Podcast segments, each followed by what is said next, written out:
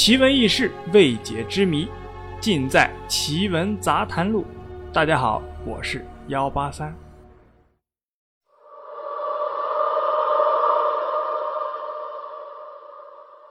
一九三三年四月，法国考察船“拉桑纳号”来到我国南海进行水域测量。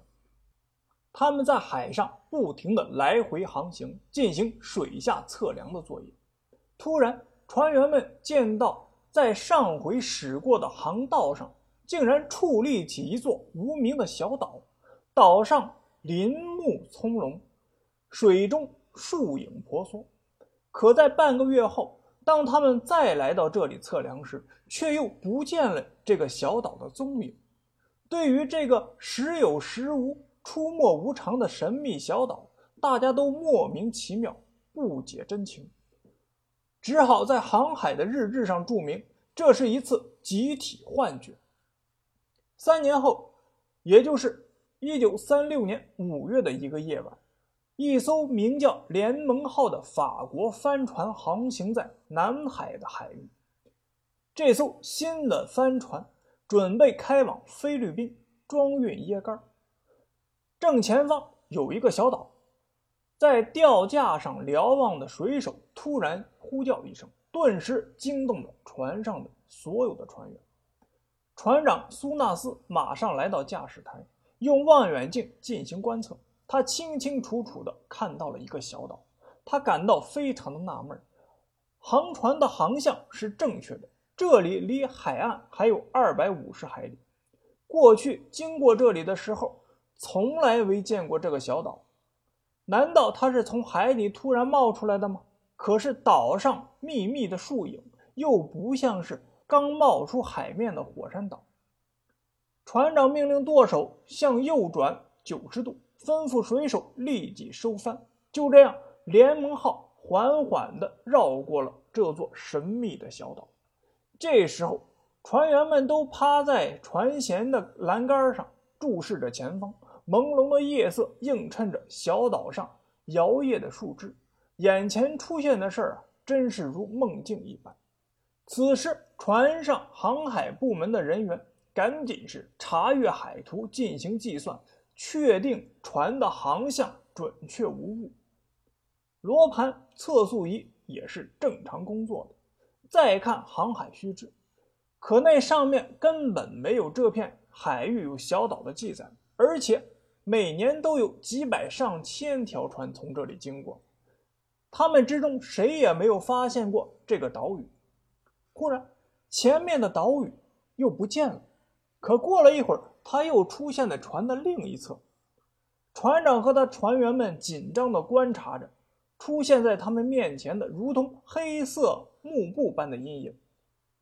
这个时候，突然一声巨响，全船剧烈地摇晃起来，紧接着，船体肋骨发出了咯吱咯吱的声响，桅杆和缆绳相互扭结，发出阵阵的断裂声。一棵树哗啦一下。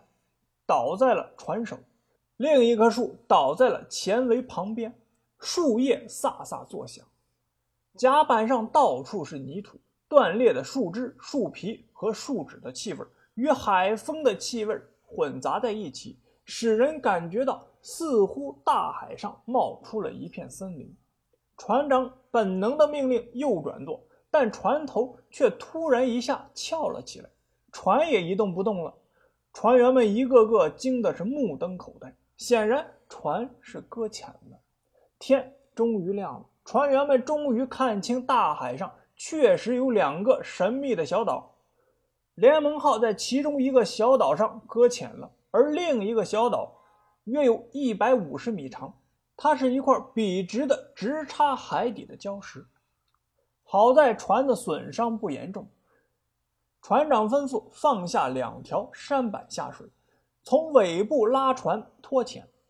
船员们在舢板上努力地划桨，一些人下到小岛上使劲地推船。奋战了两个多小时，联盟号终于脱险了。联盟号缓缓地驶离小岛，两个小岛渐渐地消失在人们的视野之中。这一场意想不到的险恶遭遇。使全船的人都是胆战心惊。精疲力竭的船员们默默地琢磨着这一难解之谜。联盟号刚刚抵达菲律宾，船长苏纳斯就向有关方面报告了他亲身经历的这次奇遇。